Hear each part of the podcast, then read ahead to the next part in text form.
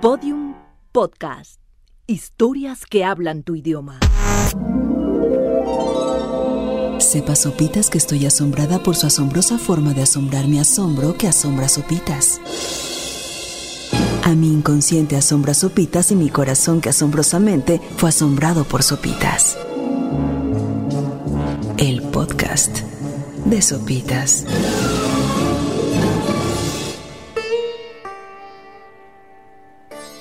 El segundo país más poblado del mundo.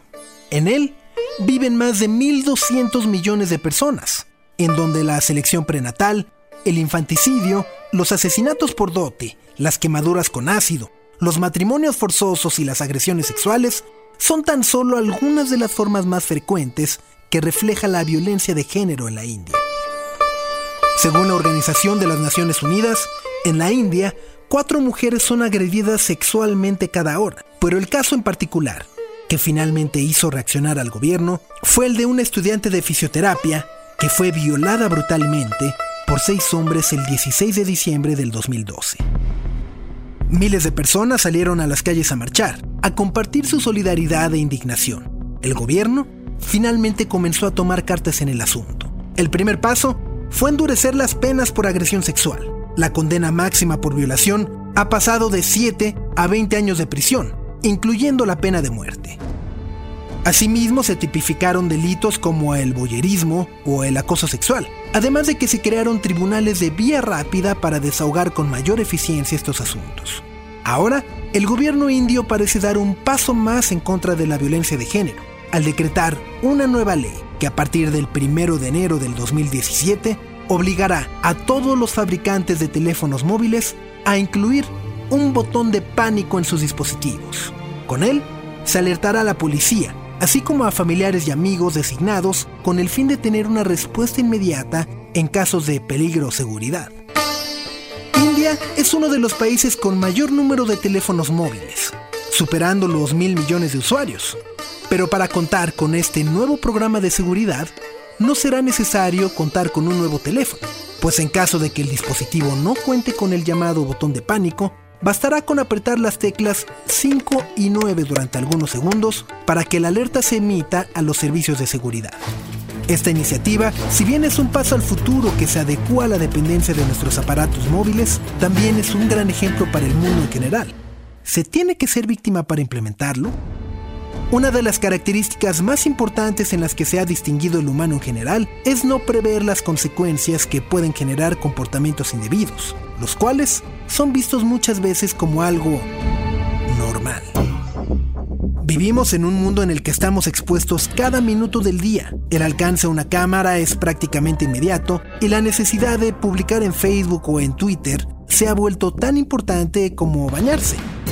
Sí, sin exagerar. Uno de los movimientos en redes más importantes del 2016 fue el hashtag Mi primer acoso, el cual se implementó durante el mes de abril en el marco de la Marcha contra la Violencia hacia las Mujeres, tema al que se le atribuye como creadora a la activista y columnista colombiana Catalina Ruiz Navarro, que en su cuenta de Twitter publicó ¿Cuándo y cómo fue tu primer acoso? Hoy, a partir de las 2 pm usando el hashtag Mi primer acoso, todas tenemos una historia levanta la voz. La respuesta fue inmediata, contando casi 100.000 veces el uso de este hashtag, que no solo se quedó en México, sino que también tuvo réplica internacional, usándose en Brasil el hashtag Primero Aceido. En 140 caracteres se expusieron historias breves, tristes e impactantes. Otro momento que tiró el Internet fue la presentación del proyecto El Silbato de Mancera, Resulta que el jefe de gobierno de la Ciudad de México, buscando hacer una lucha contra el acoso y la violencia de género, presentó un novedoso aparato de tecnología de punta, un silbato. Este instrumento revolucionador busca darle seguridad a la mujer que emplea los medios de transporte público y que se siente insegura en el momento de ser víctima de algún mano larga. El silbato salvador advertirá al elemento de seguridad más próximo de que existe una agresión. La Ciudad de México, como siempre en la vanguardia. Para cerrar, retomemos el proyecto del botón de pánico en la India, el cual pinta ser una buena medida para combatir la violencia de género y que debe inspirar a los demás países a también emplearla. Nos queda claro que lo ideal es procurar la educación y la cultura para que algún día ninguna mujer necesite de tener un silbato o de ningún botón de pánico para sentirse segura. El podcast de Sopitas. Todos los episodios en podiumpodcast.com. Síguenos en Twitter, arroba podiumpodcast y en facebook.com barra podiumpodcast.